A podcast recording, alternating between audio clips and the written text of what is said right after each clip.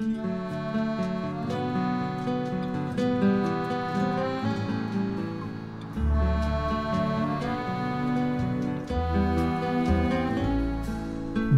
dia, igreja! A paz do Senhor! Amados, o tema da nossa palavra de hoje, iniciando esta segunda temporada, fala da única esperança que não nos desaponta. A nossa reflexão vem de um texto sobre o qual já abordamos, mas que se harmoniza perfeitamente com esse reinício de um novo ciclo de mensagens ao seu coração. Estaremos enviando essa palavra às terças e quintas-feiras nessa segunda temporada. Abra sua Bíblia em Lamentações, capítulo 3, versos 21 a 25 e leia comigo. Quero trazer à memória o que me pode dar esperança. As misericórdias do Senhor são a causa de não sermos consumidos, porque as suas misericórdias não têm fim renovam-se cada manhã. Grande é a tua fidelidade. A minha porção é o Senhor, diz a minha alma. Portanto, esperarei nele. Bom é o Senhor para os que esperam por ele, para a alma que o busca. Amados, não percamos de vista a esperança viva que é Cristo. Se há um povo sobre a terra que não pode jamais perder a esperança, este é o povo de Deus que foi regenerado para uma viva esperança chamada Cristo. Vivemos em um tempo de grandes lamentações por causa da realidade vigente, uma pandemia que prossegue avançando e deixando os seus rastros. Esse livro do profeta Jeremias possivelmente é o que trata do sofrimento do povo de Deus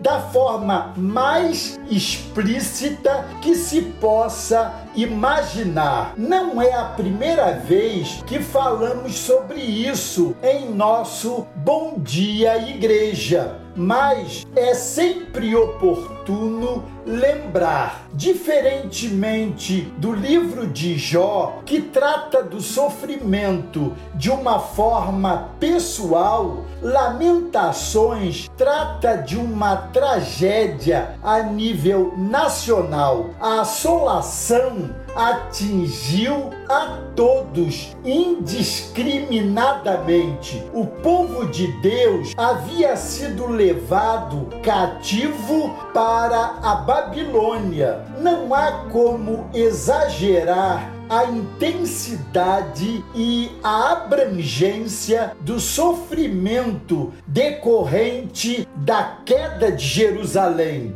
Ali aconteceu o que as companhias de seguro de hoje chamariam de PT, perda total. Todos perderam tudo. O sofrimento atingiu o nível mais profundo. O livro das Lamentações é muito apropriadamente chamado de cerimônia fúnebre da nação morta. O profeta Jeremias, que já havia sido inevitavelmente contaminado pelas circunstâncias ao seu redor, para diante do caos e olha para a única esperança que não desaponta, o Senhor. Estamos iniciando a nossa segunda temporada. Independentemente dos dias que virão, em nossa jornada aqui, sabemos que à nossa frente está o Deus da esperança. É inegável a desesperança que tem se instalado, sobretudo em nosso país. No entanto, mais do que nunca,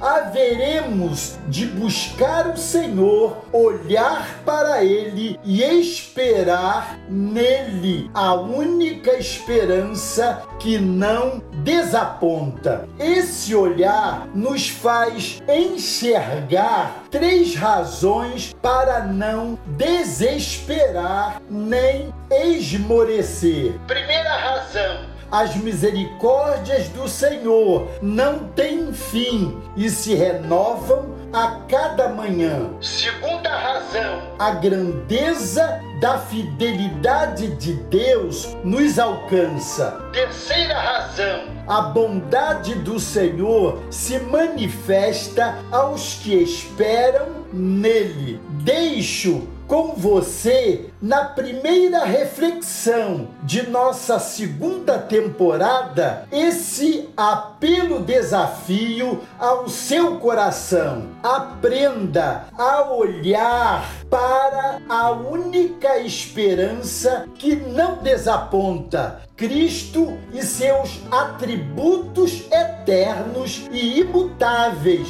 especialmente sua misericórdia, sua fidelidade e sua bondade. Deus é a nossa fonte de cura e plenitude. Olhemos para Cristo, a esperança que jamais desaponta. Se você tem dúvida sobre alguma passagem bíblica, envie um e-mail para bem-vindo primeiroamor.com.br exatamente assim, tudo junto, que responderemos no programa A Bíblia Responde, que brevemente estaremos transmitindo. Assine também o YouTube Igreja do Primeiro Amor. Combinado?